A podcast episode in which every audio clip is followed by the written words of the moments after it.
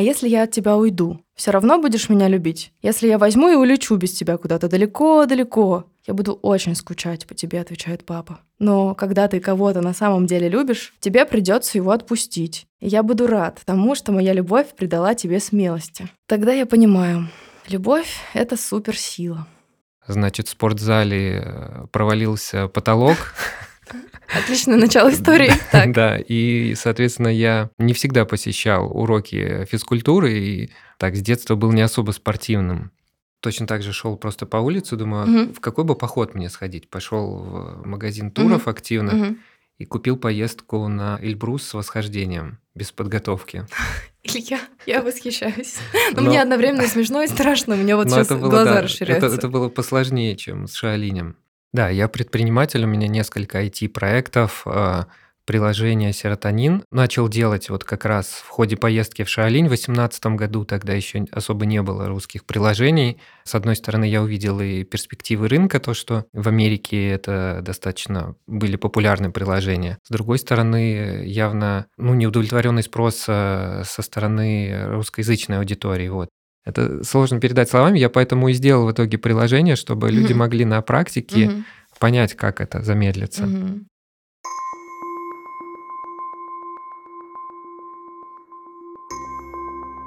Привет, меня зовут Оля Виноградова, и это подкаст «Научи меня расслабляться».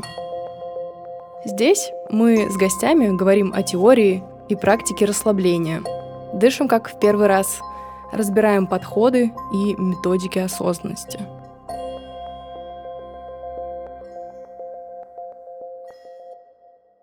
Эпиграф. Книжка называется «Внезапно. Детская. Когда я с папой». Мы с папой сегодня много летали. Я устал, и поэтому мы приземлились отдохнуть на холме неподалеку от города. «Я люблю высоко летать», — говорит папа. «Я люблю это голубое небо, эти облака. «А что это такое, любовь?» — спрашиваю я. «Это значит, что тебе кто-то или что-то очень-очень нравится», — объясняет папа. «Я тебе нравлюсь?» — спрашиваю я. «Я тебя люблю», — отвечает папа. И от его слов мне становится очень тепло. Любовь немножко похожа на щекотку. Она легкая и смешит нас. Мы с папой играем в игры, которые сами себе придумали, только мы знаем, как в них играть. Когда любишь, можно дурачиться и веселиться. Когда я с папой, я могу справиться с любыми трудностями. Летать высоко и быстро, прокатиться на самом страшном аттракционе и даже съесть сахарную вату размером с меня. Любовь делает меня храбрым. Я пролесну несколько страничек и дам мурашкам убежать. Иногда я хочу играть, вот за динозаврами хочу гоняться. А ты приходишь и мне все портишь. Обижаюсь я. У тебя одна точка зрения, у меня другая, отвечает папа. И все же мы можем спокойно сесть рядом и что-то сделать вместе. Например, пообедать. А если у меня под кроватью чудовища завелись? Твоя любовь поможет их прогнать? Я всегда буду рядом, когда буду нужен тебе, заверяет меня папа. А если я от тебя уйду? Все равно будешь меня любить? Если я возьму и улечу без тебя куда-то далеко-далеко, я буду очень скучать по тебе, отвечает папа. Но когда ты кого-то на самом деле любишь, тебе придется его отпустить. И я буду рад тому, что моя любовь придала тебе смелости. Тогда я понимаю, любовь — это суперсила.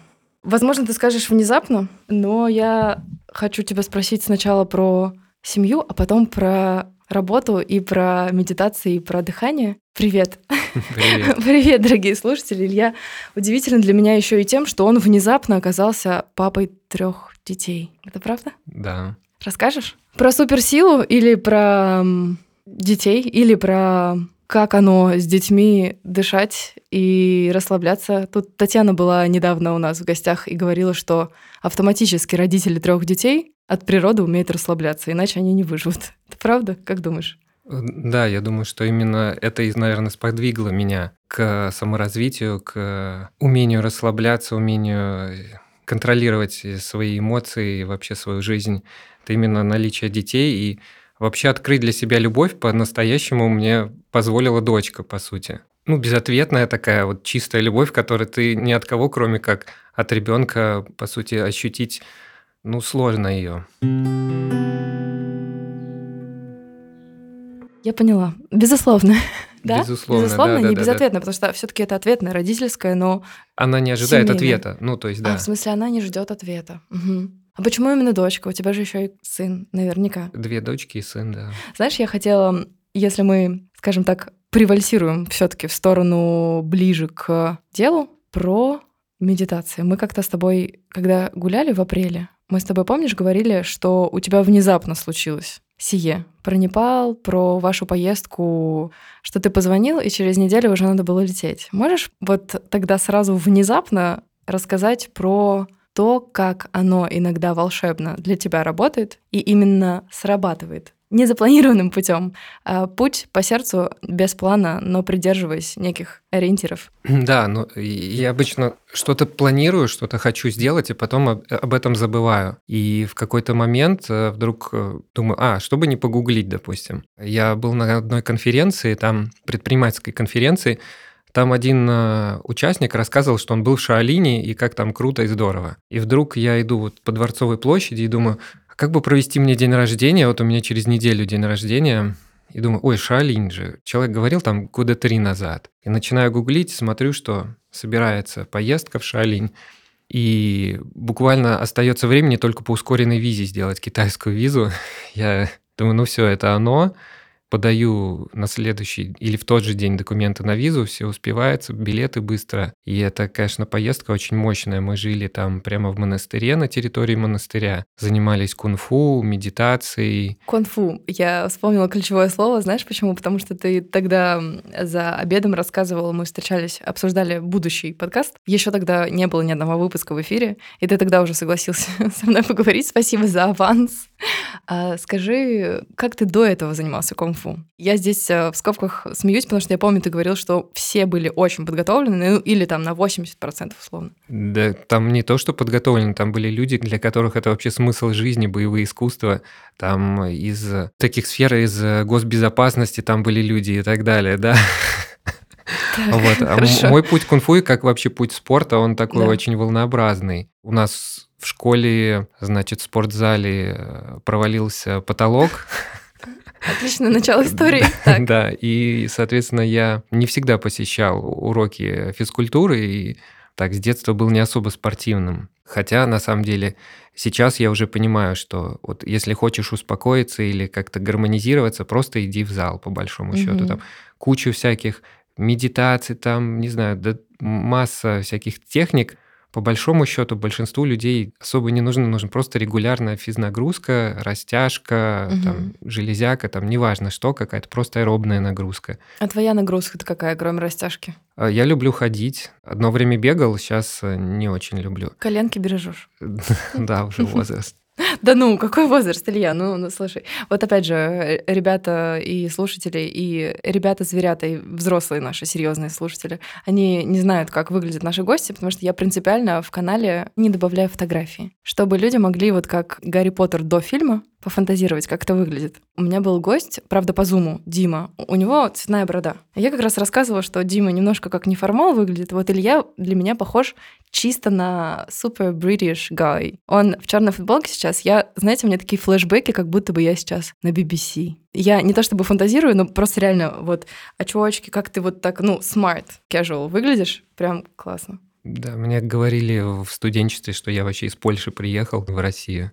Вот меня удивляет, почему Польша? Странно. Ну, может быть, у тебя специфически для них был акцент, ну, такой вот э, звук извлечения именно. Не знаю, ну, Польша же была частью Российской империи когда-то, поэтому, может быть, русский поляк. Кстати, Варшавский вокзал у нас в Санкт-Петербурге был. Внутренний вокзал России. Угу. Финляндский вокзал, внутренний вокзал России. Витебский вокзал Витебский. это был единственный угу. международный вокзал. Оттуда ездили паровозы до Парижа. Уже тогда? Да. И куда бы ты поехал, э, если бы вдруг можно было сегодня в 16.00 вылетать из Пулково? Вот, вот прямо, знаешь, на полдник полетел бы куда? Вау, хороший вопрос. Это без подготовки, я просто обожаю летать сама. Один бы полетел куда? Вот прям один. Сейчас бы я, кстати, на поезде поехал. Смотри, как ты ответил. Хороший ответ. Я сейчас боюсь на самолетах летать, потому что они не, ну, техобслуживание плохое. Я не соглашусь. У меня муж э, хотел бы стать пилотом, а вместо этого просто много знает о самолетах. Вот, он говорит, что, ну, во-первых, пересобирают и нужные комплектующие находят, а во-вторых, ну, никто не выпустит самолет, ни один бортпроводник, который, там, не знаю, ценит свою жизнь и работу. Они не летают, и пилоты не будут летать, если самолет будет... Не бойтесь летать. Там безопасно. Кстати же, статистика есть про соотношение, сколько гибнет от аварий на Земле против неба. Ну, естественно, автокатастрофы больше. Ну, хотя аэрофобия — это такая мощная штука, что люди, ну... Я вообще одно время очень много летал, больше 40 стран объездил, и по несколько раз был там в Америке. Кстати, про локации расскажи. Знаешь, я тоже хотела кое-что сказать про локации, а именно спасибо, потому что у нас внезапно оказалось 25 стран, которые нас слушают. Прикинь. Топ-5. Россия 58,8 на сегодняшнее утро. США 6,3. Нидерланды 6%. Вот Нидерланды я хотя бы понимаю, откуда эти 6. У нас много друзей там. Прям друзей, не приятелей. Сербия 4,2. Тоже друзья. Сербы, привет. И подкаст э, «Вечерний Новый Сад». Наши будущие партнеры, надеюсь. Тоже привет. И закрывает топ-5 Чехия. Тоже подозреваю, что мои коллеги 3,9% слушают.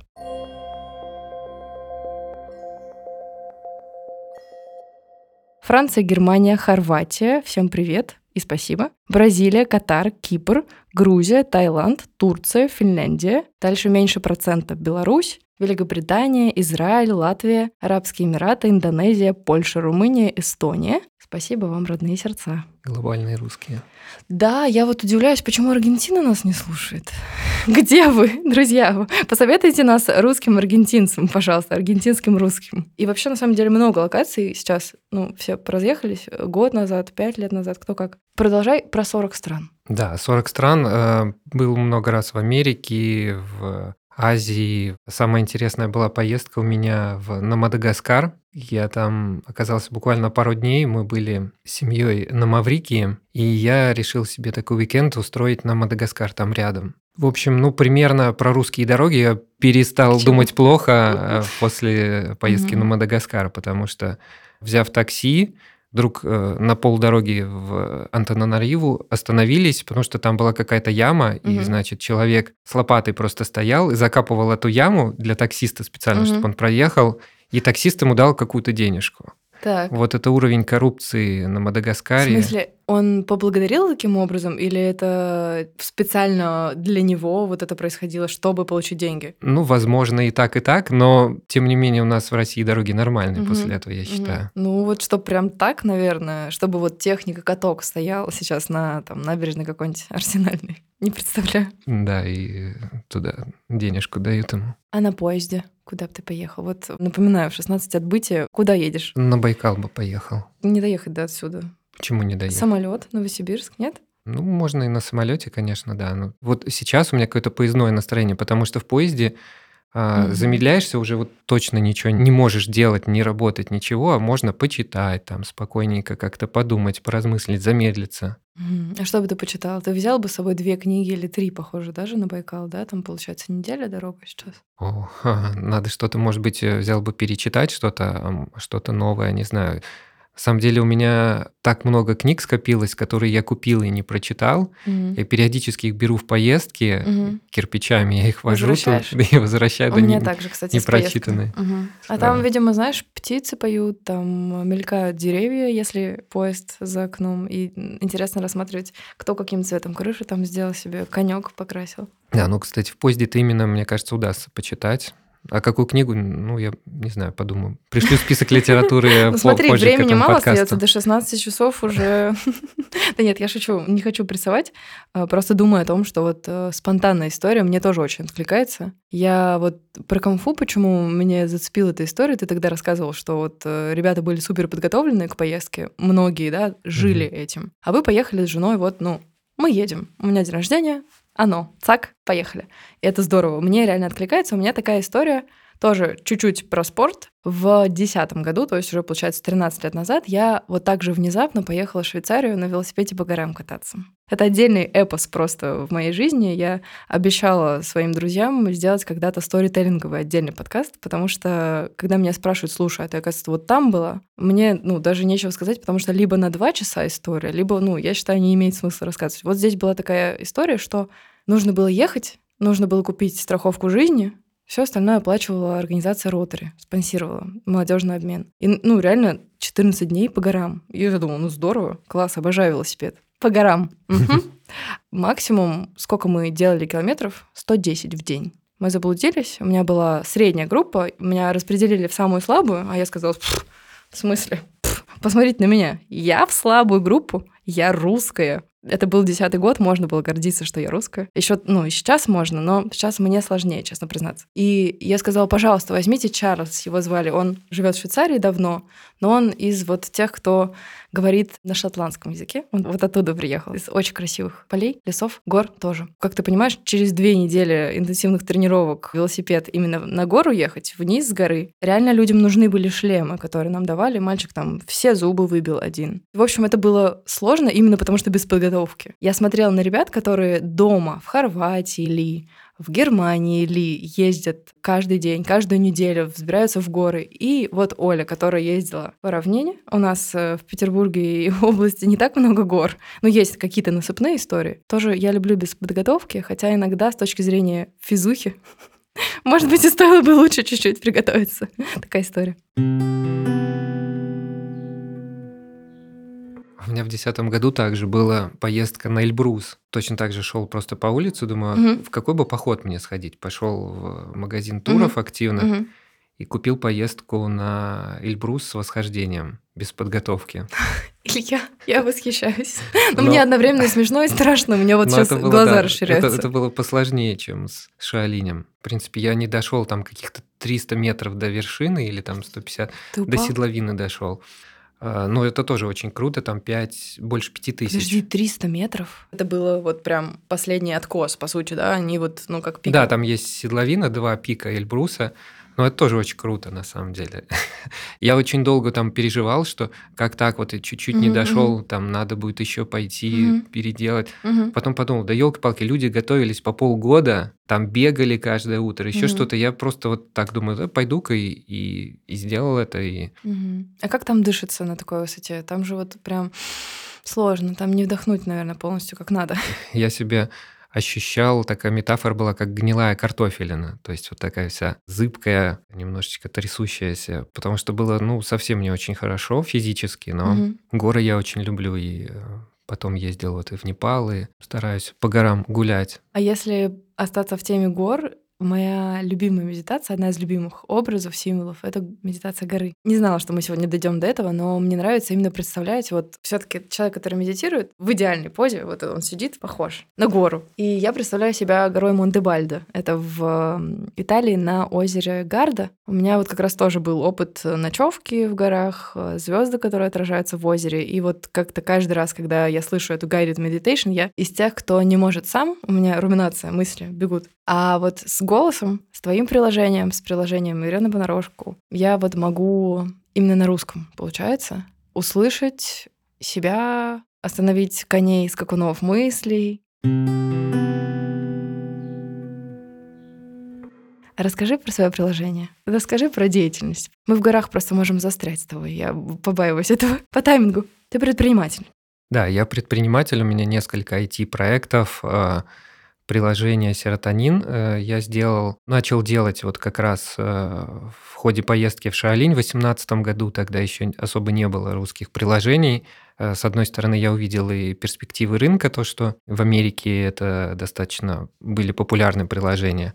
С другой стороны, явно ну, неудовлетворенный спрос со стороны русскоязычной аудитории. Вот. Я начал делать, ну, в общем, там пока команду собирали, пока то, пока все. Мы в 2020 году только выпустили приложение. Мгм. Тут же случилась пандемия, бурный рост, соответственно, все...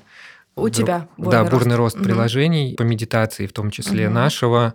Мы попали в Forbes в 2020 году первый раз, потом еще в 2021 Мгм. году в большой обзор Forbes попали. Мгм. Ну, собственно, больше 100, ну, сейчас уже там к 200 тысячам э, инсталлов идет дело. Это количество установленных. Получается, серотонин родился благодаря или из-за... все таки связка есть шалинь? Э, Ну, есть такая эмоциональная, скажем, связка для меня, потому что до этого тоже было желание сделать, но оно было чисто Мгм. какое-то бизнесовое. Мгм. А здесь я увидел, как все это работает, как, ну, изнутри На себе. глубже, да, да, да. И поэтому решил сделать э, это уже, ну, бесповоротно. По плану сердца. Так точно. Так точно, обожаю этот ответ. Я когда в такси отвечаю, водители автоматически начинают аккуратнее ездить. Это совет, э, мы не даем советов, но это совет для тех, кто боится ездить в такси. Так точно, ответьте один раз, и все в порядке, в добрый путь. Смотри, а в Шаолине я все таки про кунг-фу, можно доспрошу? Как это выглядит? Я не представляю, для меня это какой-то странный танец слегка. Как ты описательно можешь сказать, что это? Ну, насколько это физически сложно?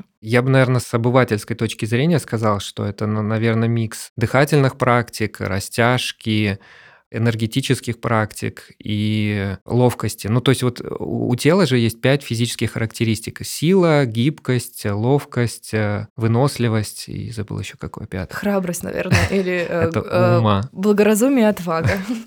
В общем, да, и здесь э, в кунг-фу это все развивается комплексно. Мгм. Если там вот мы говорили про фитнес-клубы, да, залы обычно люди там силу качают или гибкость или еще что-то. Кунг-фу- еще некоторые качают, я знаю. Я только слышала об этом. Да, здесь развиваются все характеристики тела. Ну, нервная система тоже прокачивается. Это как, по сути, нервная система это же тоже э, ткань Мгм. человеческого тела. Можно еще опять попытаюсь сбить тебя с толку кольцо аура? Ты мне говорил, я запомнила только потому, что я работала в компании PricewaterhouseCoopers э, лет так 10 уже назад. И там была система аура. Я запомнила. А это кольцо, которое меряет пульс, да? Его финны изобрели, кажется. Оно меряет э, не только пульс, оно меряет э, несколько датчиков. э, В общем-то, да, они из частоты сердечных сокращений собирают информацию о том, какая у тебя система включена, парасимпатическая Мгм. нервная система или симпатическая Мгм. нервная система. Есть э, там определенные научные Выкладки, да. выкладки, да, как померить уровень стресса у человека через Выброс- паттерны его частоты сердечных сокращений. Мгм. Ну, плюс оно меряет качество сна, фазы сна, в которых ты Мгм. спишь, качество сна, и позволяет э, заранее узнать, э, когда у тебя стресс начнется. Я так пару лет с этим кольцом походил, сейчас Мгм. мне это надоело, и Я сейчас я- сам справляюсь.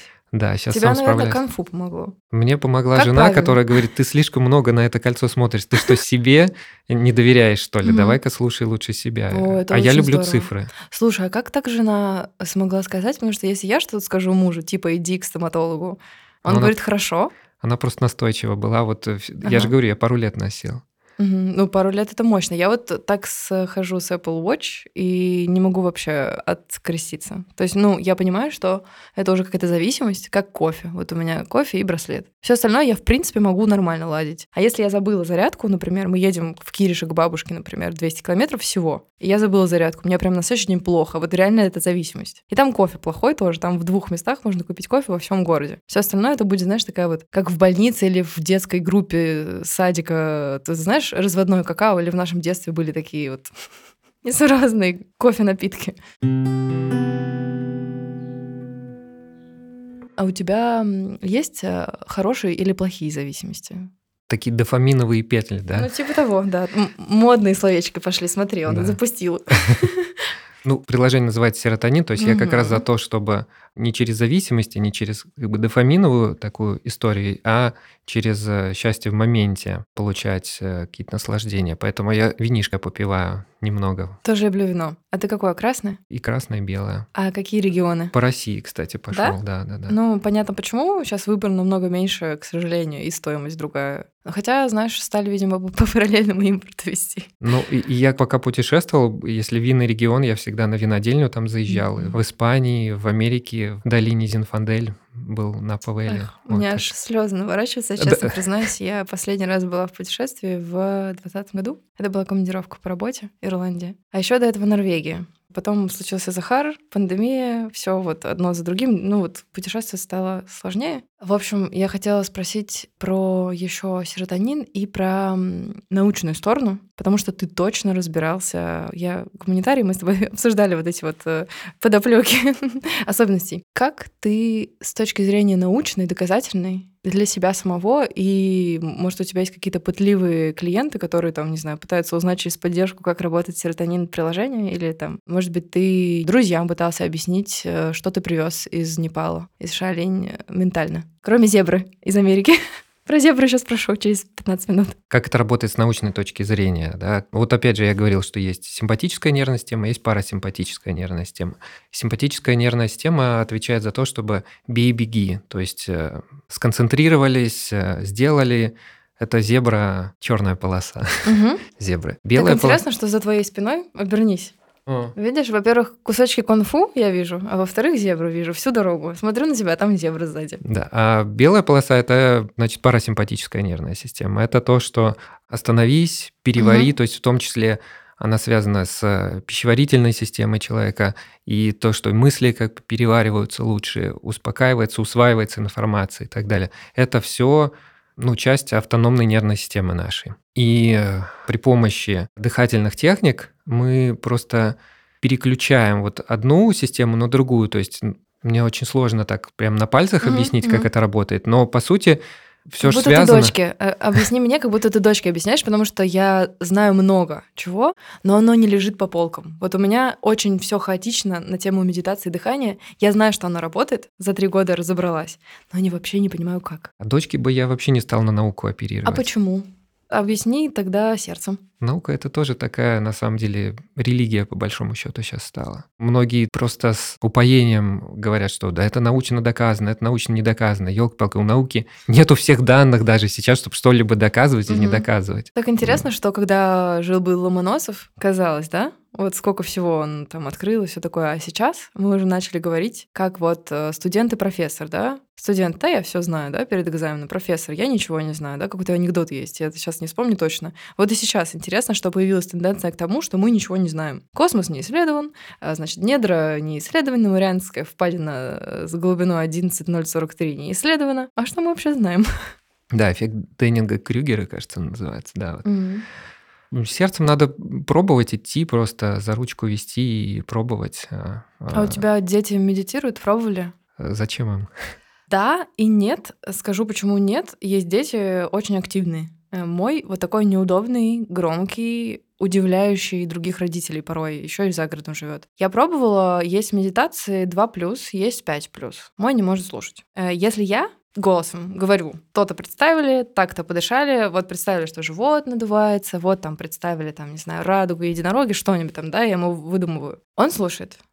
Он повторяет, он может в машине сказать «мама, подыши». Уже сейчас, ему два с половиной. Но он не может слушать guided meditation от какого-то актера, да, уважаемого. Или он не хочет слушать вот медитацию приложения серотонин. Потому что, ну, ему непонятно, что я ему такое включу. Он говорит, включи мне там, не знаю, мультики, включи мне песенку, расскажи мне что-то сама. Вот не хочет Да, слушать. Вот, э, расскажи сама, это самая правильная методика, я считаю. Расскажи сама и своим состоянием передай. На самом деле есть и теория поля, и все, что, ну, если ты сам спокоен, то и вокруг тебя люди будут спокойные. Спокойный малыш, спокойная мама. Это вот ужасная формула. Я думаю, сейчас многих передернуло бедных осознанных мам, потому что пичкают этим очень сильно сейчас. Спокойный малыш, спокойная мама, и как только мама неспокойна, ну, даже в моем опыте бывает э, очень много осуждения снаружи. Хотя бывает, что дети неспокойны, например, живот болит, да? Вот самые маленькие. Ты-то точно помнишь, у вас недавно было в двадцатом году, да, получается, как и наш родился, и, ну, с коликами, например, ничего не поделать иногда. До сих пор неизвестно, это что вообще, голова или живот. Да, конечно, я не призываю как-то осуждать этот Мгм, момент мгм. или что-то такое, но у близких людей или еще что-то начинается Мандраж, какой-то мандраж. Да, я просто сам дышу, даже ничего не говорю, делаю, просто сижу спокойненько. И ситуация как-то, ну, разглаживается, налаживается само собой. Это очень мощная вещь. Я сам... Научи меня, пожалуйста, этому. Да, научить самому бы научиться до конца. Когда вспоминаю, практикую, и реально это работает. Про Непал. Можно? Поездка в Непал это была осенью 2019 года, перед пандемией. Мы поехали в монастырь Капан на курс по управлению эмоциями, disturbing emotions, то есть такими негативными эмоциями. Отвлекающими эмоциями. Здесь может быть вот этот вот голос, который я на переводчика училась. Да, Disturbing Emotions. Как-то очень сильное название курса, потому что мне кажется, что сейчас вообще происходит, это одни Disturbing Emotions. Ну, в смысле, не, не прямо сейчас, а в смысле вот последние там пять кварталов особенно. ну это, эти эмоции же не сейчас появились. Да, там, да. Пять тысяч лет уже, как они изучены, описаны. И почему я туда поехал? Потому что очень много курсов уже там начинало появляться тогда и сейчас. Это какой год? 19 Мгм. осень. Ну, я понимаю, что ничего нового в в людях не появляется там последние пять тысяч лет. Слушай, ты прям такой философичный, Илья. У тебя очень заземленный, спокойный, подход, что ну вот все проходит, и что так было, это очень можно поучиться уже. В Непале, да, там был курс э, недельный с медитациями, с лекциями, с discussion groups, mm-hmm. с группами по обсуждению пройденного материала среди других участников этого курса. Были люди вообще со всей земли, mm-hmm. начиная от э, Аргентины, заканчивая Бразилией, Исландией, Китаем, Америкой. То есть абсолютно разные ментальности, разные э, культурные фоны. Действительно, на этом фоне как раз видно, как все похоже у людей с разные бэкграунд, разный, разный опыт, да, возраст, да, да. возраст, специальность. Да, да, да, все похоже, и это очень крутой был опыт именно общения. А насколько большая была группа вся? Человек 60, наверное, было. Кстати, угу. небольшая, я так понимаю, там у них есть побольше. Ну, для discussion groups они, наверное, делили, да? Делили, да. Угу. Discussion По 10? Делили. По 6 где-то, наверное. Вот. И это был какой-то один э, человек, который все организовал, или это был, наоборот, э, группа людей, которые все это вели, и для каждой группы давали какие-то задания. Просто интересно организационно. Это один монах вел, э, по-моему, у него еще был человек. помощник, он вел лекции, один помощник, который по медитациям был, и один лектор. Другой, не монах. Другой, да, да, да. Takeaways. Что взял с собой ментально? О чем надумал? Ой, да я так замедлился там очень хорошо. А Потом... что ты подразумеваешь, когда говоришь замедлился для тех, кто никогда не замедлялся? Например, если вдруг кто-то слушает нас и подумает, что это он имеет в виду. Что я имею в виду? Расслабился, не думал о работе. Вспомнил, как э, в школе ты ходил в школу медленно с рюкзаком и попинывал одуванчики. Э, про школу не вспоминал, хотя всегда вспоминаю ее с любовью. А вот э, без телефонов там, опять же, хотя группа всего была неделю, там есть и месячные курсы, но недели вполне очень хватило, чтобы понять, о чем вообще речь. Да это сложно передать словами, я не знаю. Я поэтому и сделал в итоге приложение, чтобы люди могли на практике понять, как это замедлится. А можно тогда, если мы перешли плавно в практику, рассказать о приемах, которые используются в приложении? Потому что наверняка кто-то захочет поставить трайл на неделю, как я это сделала месяц назад, и посмотреть вообще, что такое. Мне знаешь, что удивило? Я слушала до этого много других приложений, тестила или покупала, пользовалась, до сих пор пользуюсь, и меня удивило у тебя в приложении, интересно, это твоя идея или нет, что можно выбрать подложку, это шум волн, там еще есть отдельно финский залив шумит, это просто я так умилилась, это так с такой любовью к своему региону. Можно выбрать голос, женский, мужской. Еще есть там э, мелодии, да, инструментальные. Ты рассказывал про музыку, которую писали конкретно для вас. Да, композитор. И про голоса. Мне не зашло именно потому, что люди говорят на таком American English. Во-первых, я изучала английскую, американистику, я начинаю слушать акцент просто. Меня врубает, mm-hmm. и я слушаю, как классно чувак говорит. Но не про медитацию. В общем, расскажи, как происходил процесс написания. Я имею в виду не код, не разрабы, имею в виду вот идея. То есть вот у тебя родилась идея, 18 год. Сколько заняло написать? Как вот ветки появлялись? Продолжают ли они сейчас появляться? А, на контент реально очень много ушло ресурса угу. эмоционального и душевного, потому что часть контента написали у нас, записали актеры театральные, а, Прям театральные актеры дубляжа, да, да, да. А часть э, медитаций записал я сам. Угу. Я слышал их. Ходил на курсы вокала специально, чтобы расслаблять связки, чтобы писать. Угу. Это было в музыкальной школе для взрослых в Санкт-Петербурге или это отдельно частные уроки? Частные уроки, да. В музыкальную школу я ходил в студенчестве. вот. Ну, она все-таки для взрослых. То есть, получается, музыкальную школу берут только когда ты в своей школе, там, да, в гимназии или в лицее да, своей да. учишься, да? А школа для взрослых считается это со скольки? С 18, что ли? Ну, вот как уже свою школу закончил. А да, что, 18 тоже взрослый? Совершеннолетний пока.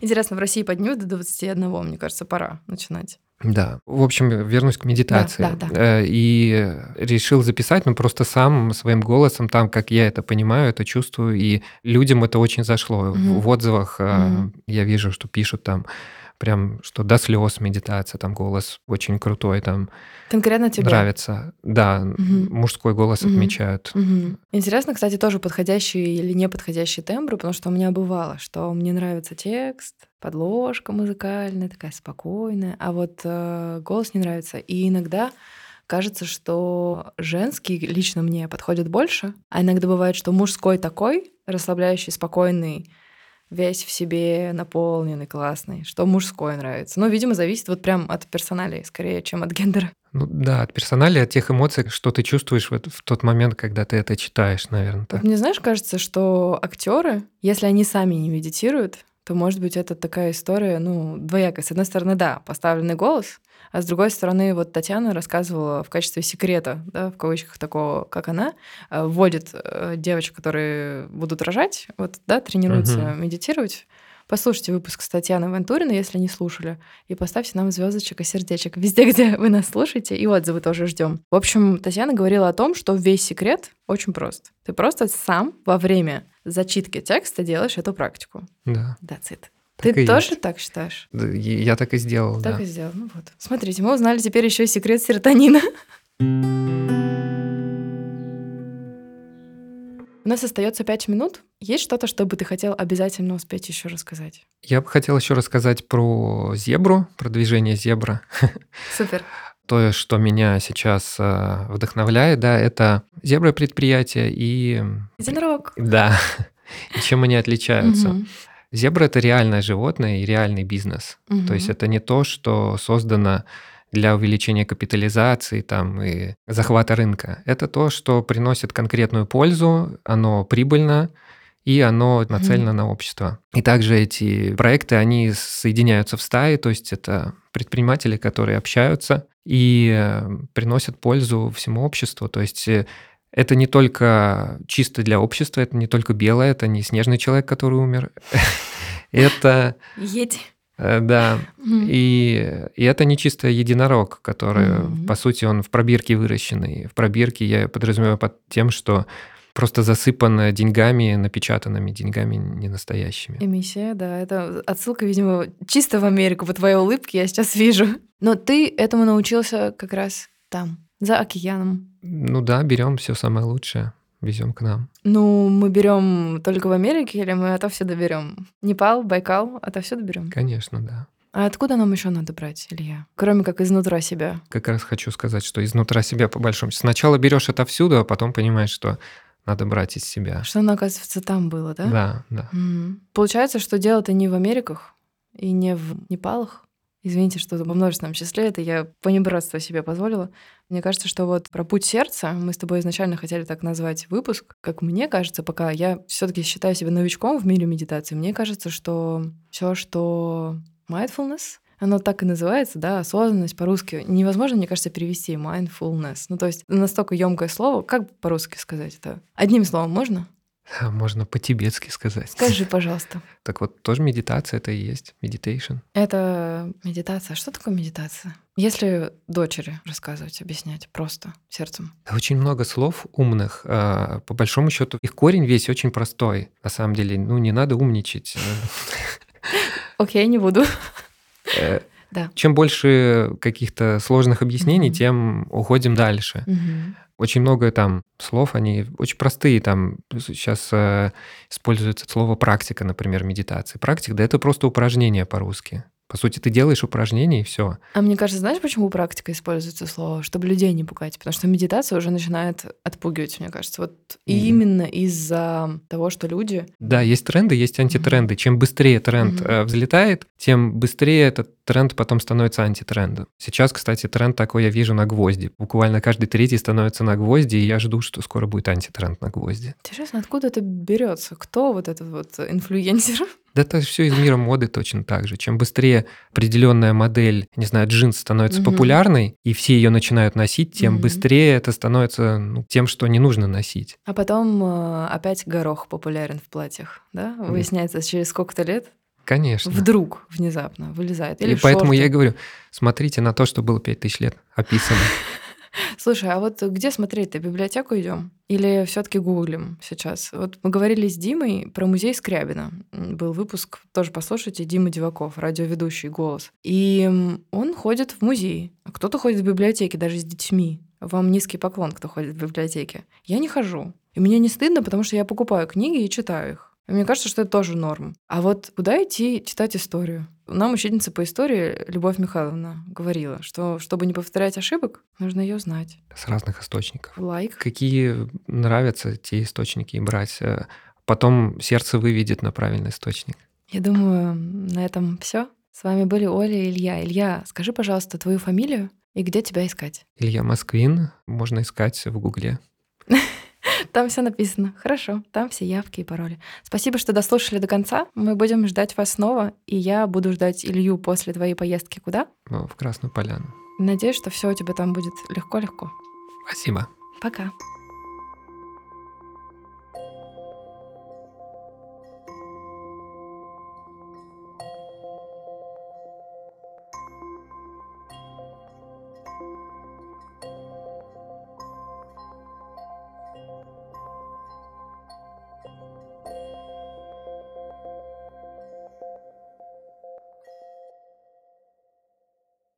Дело в том, что вино – это такой напиток, который очень чувствителен к эмоциям человека, который его пьет, и какие чувства он в это вкладывает. Если пить русское вино и думать, что ну, это самое дешевое вино, которое мне сейчас доступно, и оно дешевле, чем а, новозеландское, американское или французское, то даже самое хорошее русское вино будет, э, ну, не очень хорошо ляжет на язык. А вот если пить его и думать о том, что Таким образом, я возрождаю российское виноделие, наши традиции и культуру винодельческую, то оно будет э, действительно вкусным, полезным и будет питься в хорошей компании с хорошим настроением. Вот это то, что я пытаюсь донести.